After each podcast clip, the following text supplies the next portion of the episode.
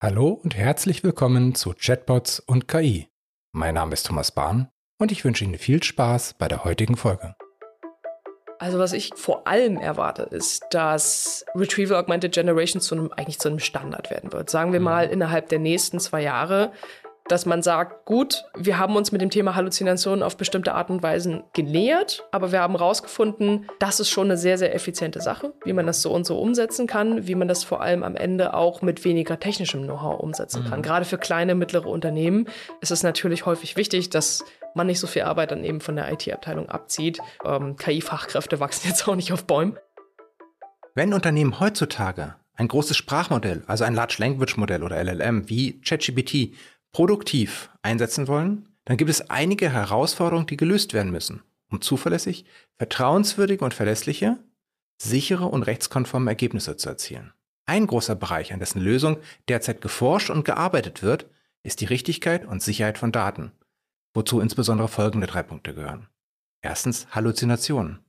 Also wenn sich LLMs Fakten ausdenken und diese erfundenen Daten dann in den erzeugten Texten mit realen Daten vermischt werden. Zweitens Datentrennung. Wie kann ein großes Sprachmodell, das zum Beispiel mit Daten eines großen Unternehmens mit mehreren Niederlassungen oder getrennten Bereichen nachtrainiert wurde, unterscheiden? Welche Daten zu welcher Niederlassung bzw. zu welchem Bereich gehören? Drittens Datenschutz. Wie kann zum einen sichergestellt sein, dass die Nutzung rechtskonform, zum Beispiel in Bezug auf den Datenschutz ist? Und personenbezogene Daten oder gar firmeninterne Informationen nicht für Trainingszwecke der großen US-Anbieter verwendet werden, sodass diese später eventuell in den Ausgaben für andere Benutzer erscheinen. In der heutigen Folge werden wir genau darüber sprechen, was bisher versucht wurde, um Datenrichtigkeit und Sicherheit zu gewährleisten, an welchen Methoden derzeit geforscht wird und wie auch kleine und mittelständische Unternehmen von den neuesten Methoden und der Datenrichtigkeit und Sicherheit profitieren können, ohne einen extrem hohen finanziellen Aufwand zu haben. Dazu habe ich eine von mir sehr geschätzte Expertin und Kollegin eingeladen. Sie forscht zum Thema Retrieval Augmented Generation, RAG, übertragen ins Deutsche so also etwas so wie durch Abfragen erweiterte oder verbesserte Generierung und arbeitet seit über drei Jahren bei Asone im Bereich KI-gestützte Langtext- und Dokumentanalyse sowie KI-Suche. Einige von Ihnen kennen sie vielleicht noch aus unserer allerersten Folge Chatbots und KI. Mein Gast heute ist Tanja Nündel. Hallo Tanja. Hi, grüß dich. Bitte stell dich noch einmal selber vor und erzähle unseren Zuhörerinnen und Zuhörern, wie du zu diesem Thema gekommen bist. Ja, moin. Ähm, ich bin ja jetzt schon seit drei Jahren hier. Ich bin ursprünglich äh, auch hergekommen, um mich genau mit dem Thema KI-Suche, Langtextanalyse, Dokumentenanalyse zu befassen. Ich habe äh, an der FH Kiel studiert, äh, Informatik, besser gesagt, äh, damals hieß es noch Information Technology. Mhm. Und heute heißt äh, der Master dazu, den ich jetzt gerade äh, beende mit meiner Masterarbeit, zu der ich, bei der ich genau zu dem Thema forsche, Information Engineering. Davor habe ich im Bereich Sprachwissenschaft, Linguistik, Literaturwissenschaft ähm, einen Abschluss an der Uni Leipzig gemacht in American Studies. Und diese beiden Bereiche sind jetzt eigentlich ganz gut kulminiert darin, dass ich äh, mich vor allem halt mit Sprache und Informatik und dieser großen Verbindung der beiden Themen befasse. Wie ich letztendlich darauf gekommen bin, das ist aus Kundenbedürfnissen tatsächlich mhm. entstanden. Also ich habe über die Zeit, die ich vor allem hier gearbeitet habe, gemerkt, da ist ganz, ganz viel passiert. Also gerade so 2022, als es dann anfing mit diesem größeren Hype, dass dann äh, zum Beispiel ChatGPT aufkam, das ist ja wirklich, das hat ja eine sehr große, wie man es immer so schön sagt, eine Disruption eigentlich mhm. ausgelöst. Und als Folge dessen kamen natürlich immer mehr Leute auf die Idee, dass sie diese ganze Power, diese generative Möglichkeit auch nutzen wollen für ihre verschiedenen Anwendungsfälle, für äh, ihre eigenen Unternehmen.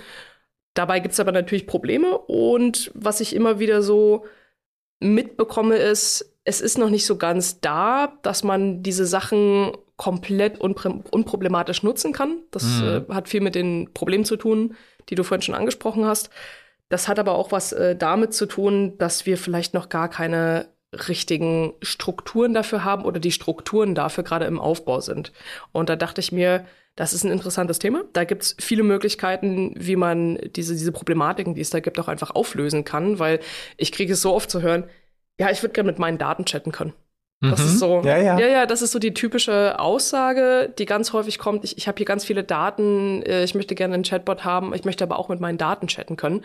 Und sowas bietet halt ChatGPT in dem Sinne zum Beispiel noch nicht. Oder ja.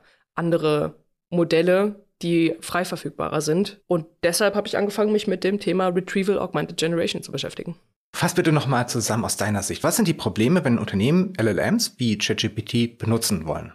Ja, um das mal ganz kurz vorher nochmal zusammenzufassen. Im Herbst 2022 kam ChatGPT ja jetzt raus. Mhm. Ähm, GPT steht ja für Generative Pre-Trained Transformers.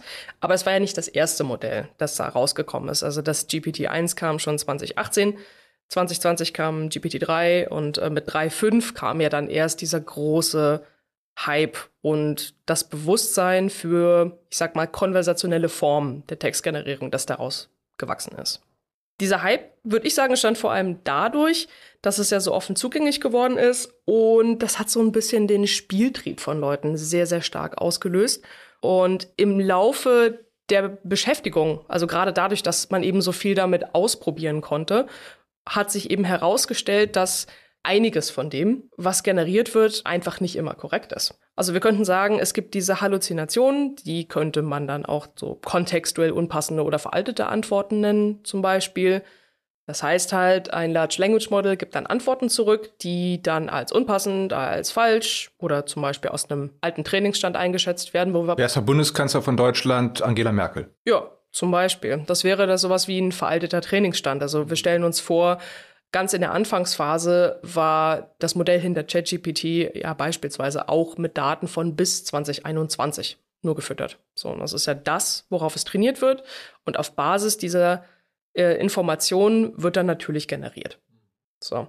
Wenn das jetzt veraltet ist, wenn das vielleicht auch einfach nicht korrekt ist, also das, man muss ja eine ganze Menge Datenkuratierung im Hintergrund auch einfach äh, betreiben, mhm. um das Ganze dann korrekt zu halten, dann kann es halt auch dazu kommen, dass alte Sachen ausgegeben werden. Oder wenn Daten gar nicht vorhanden sind, kann es sein, dass Daten aus anderen Kontexten rausgeholt werden. Also man muss sich dann natürlich bei solchen Halluzinationen so ein bisschen vor Augen halten, das Modell selbst, das hat gar kein Verständnis dafür, was es sagt.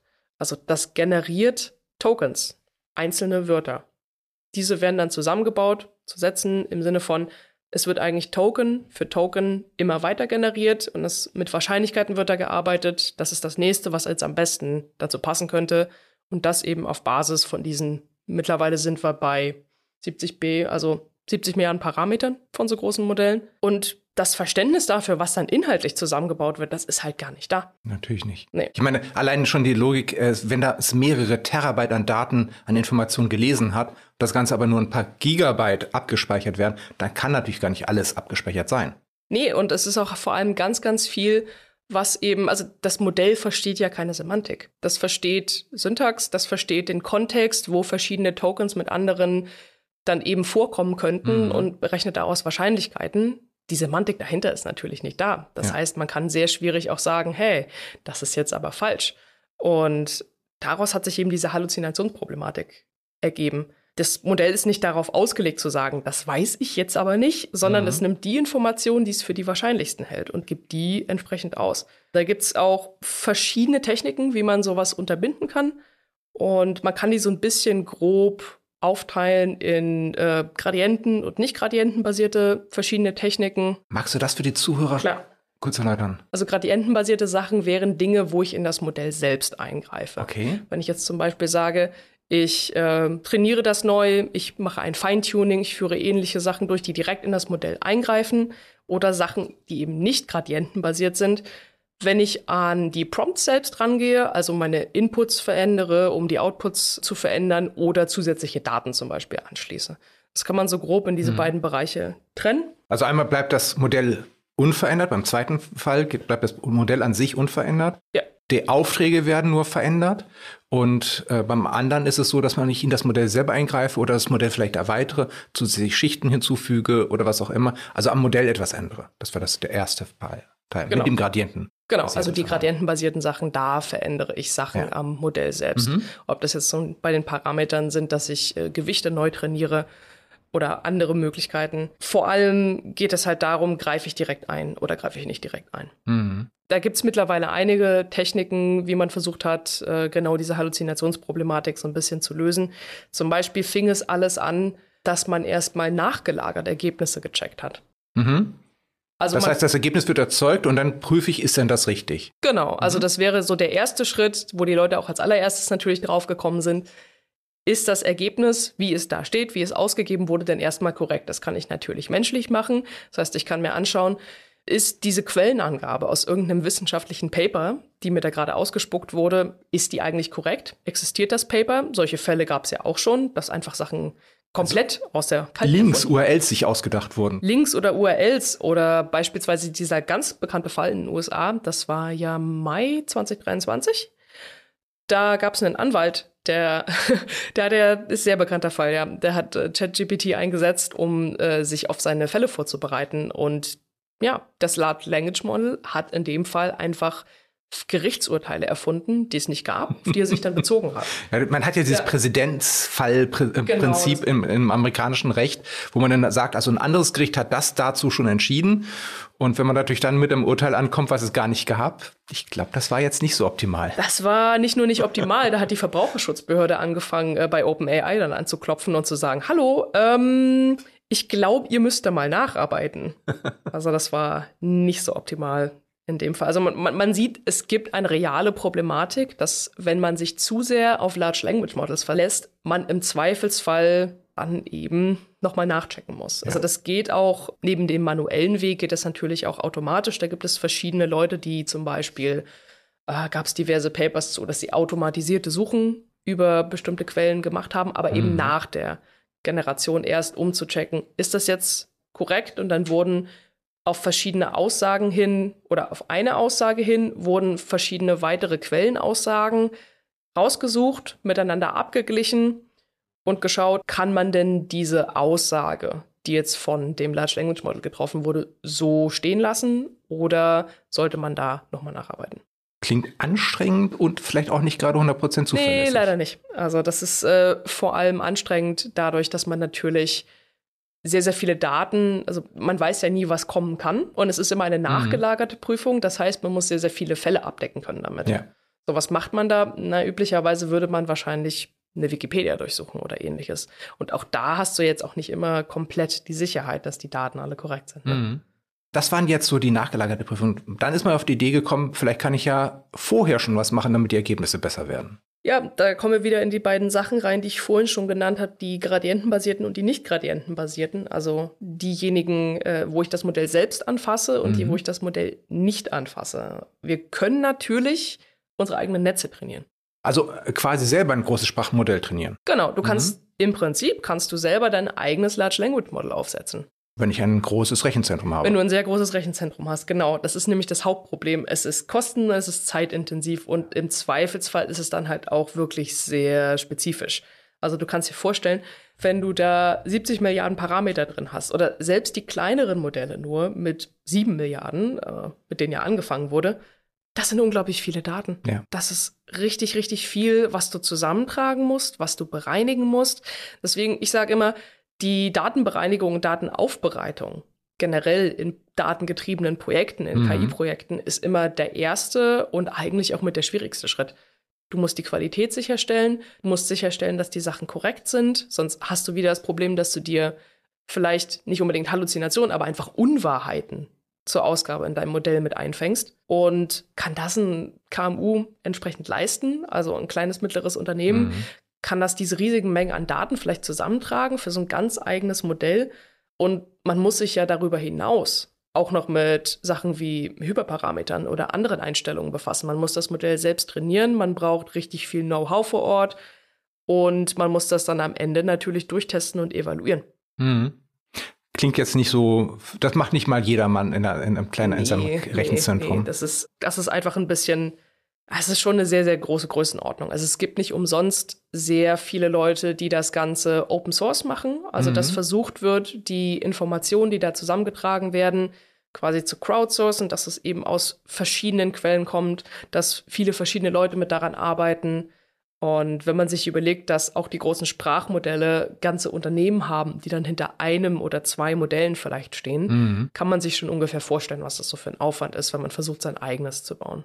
Und es wäre ja dann in dem Moment, würde man ja immer noch nicht dieses Problem der Datenaktualität oder sowas, hätte man ja immer noch. Das genau. heißt, man müsste es ja auch dann wieder, es gibt ein neues Produkt, es wird am 1.4. herausgebracht, dann muss zum 1.4. müssen die Informationen da sein. Das heißt, ich würde ja auch dieses äh, Modell auch ständig komplett neu trainieren müssen. Genau, du musst es halt ständig neu trainieren, beziehungsweise mhm. ähm, du kannst es auch feintunen. Feintune ist ja im Prinzip ein äh, wieder erneu ein erneutes Training von einem bestehenden Modell. Mhm. Das hat ein bisschen weniger Kosten und Zeitaufwand, als wenn du jetzt alles zum Beispiel zusammenträgst. Aber es hat dann aber immer noch keine Kapselung. Es gibt, es gibt ja dieses Problem, wenn du bestimmte Daten einmal in diesem Modell hast, kannst du nicht mehr zwangsläufig kontrollieren, an welchem Punkt die dann eben ausgegeben werden. Man kriegt einfach das, was es gelernt hat, normalerweise nicht mehr raus. Ja, was drin ist, ist drin, könnte man so sagen.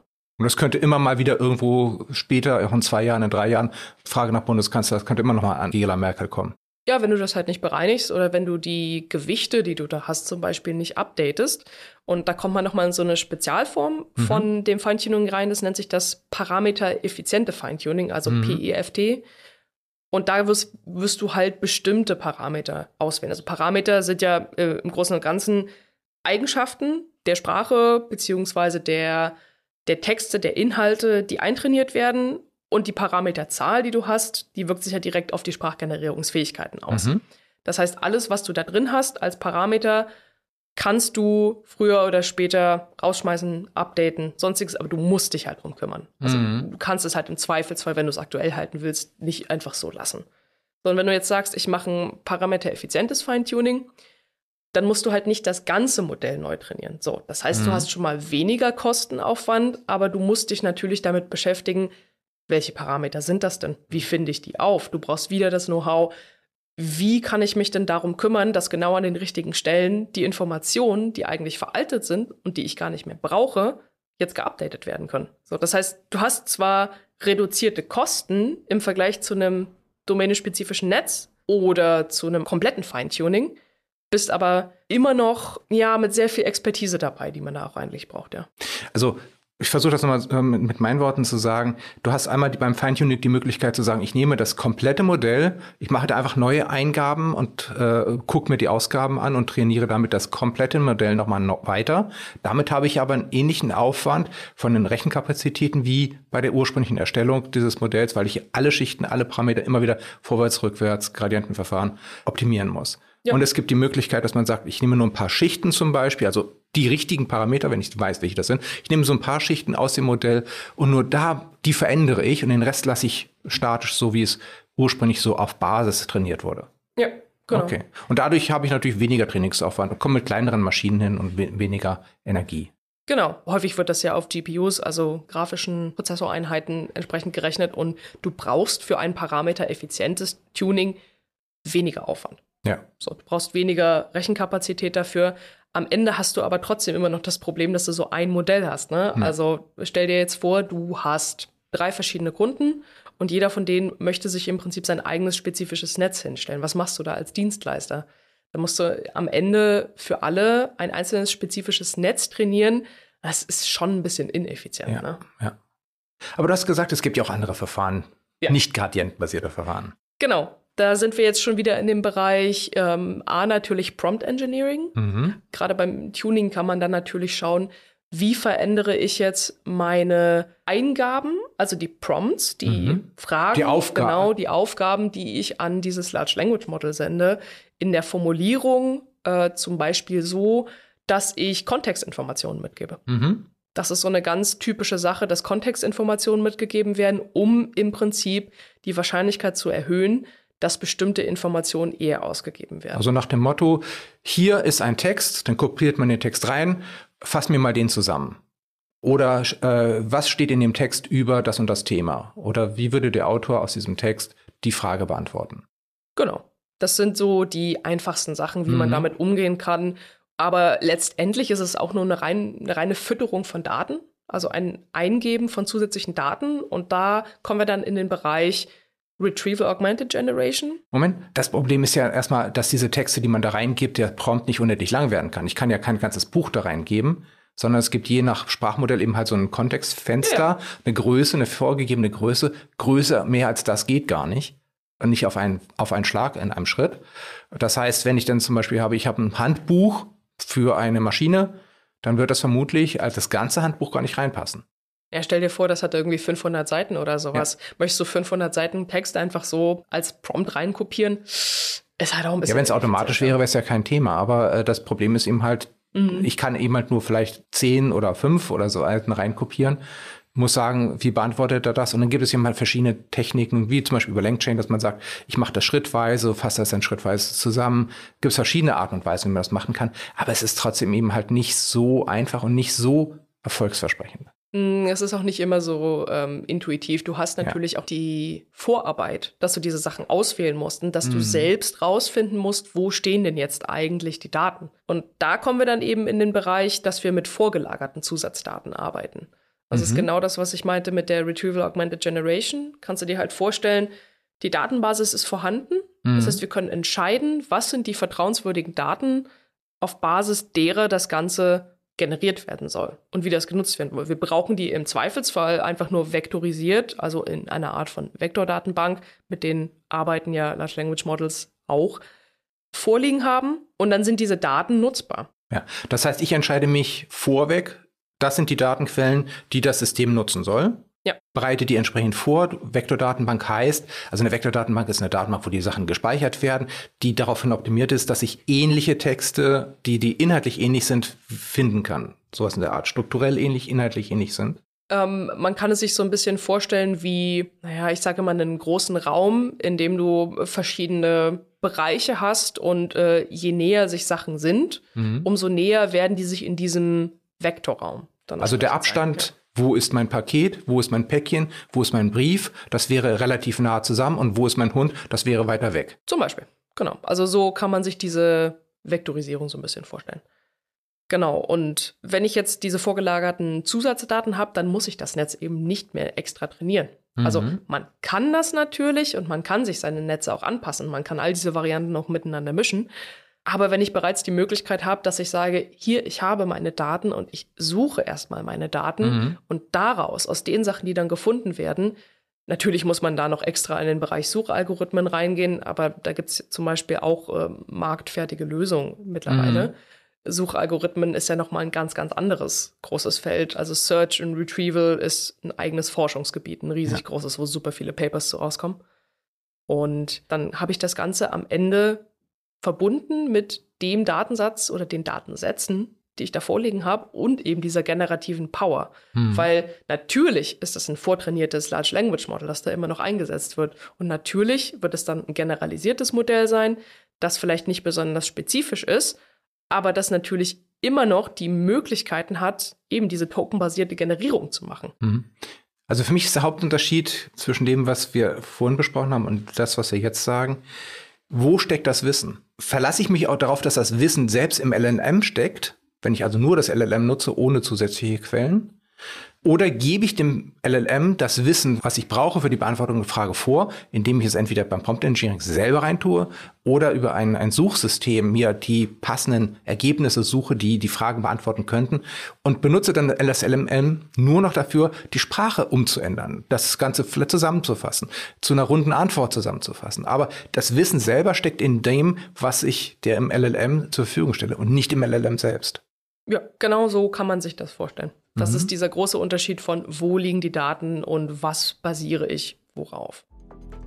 Das war der erste Teil meines Gesprächs mit Tanja Nündel über die Frage, welche Probleme derzeit auftreten, wenn kleine und mittelständische Unternehmen Large Language Modells wie ChatGPT produktiv einsetzen wollen und welche Ansätze bisher zur Bewältigung dieser Probleme verfolgt wurden. Im nächsten Teil spreche ich mit Tanja darüber, wie genau der Lösungsansatz Retrieval Augmented Generation die angesprochenen Probleme der Halluzinationen und der Datentrennung in LLMs ohne großen finanziellen Aufwand und datenschutzkonform noch besser lösen kann. Außerdem besprechen wir anhand eines Chatbot-Beispiels, wie Retrieval Augmented Generation konkret in der Praxis eingesetzt werden kann.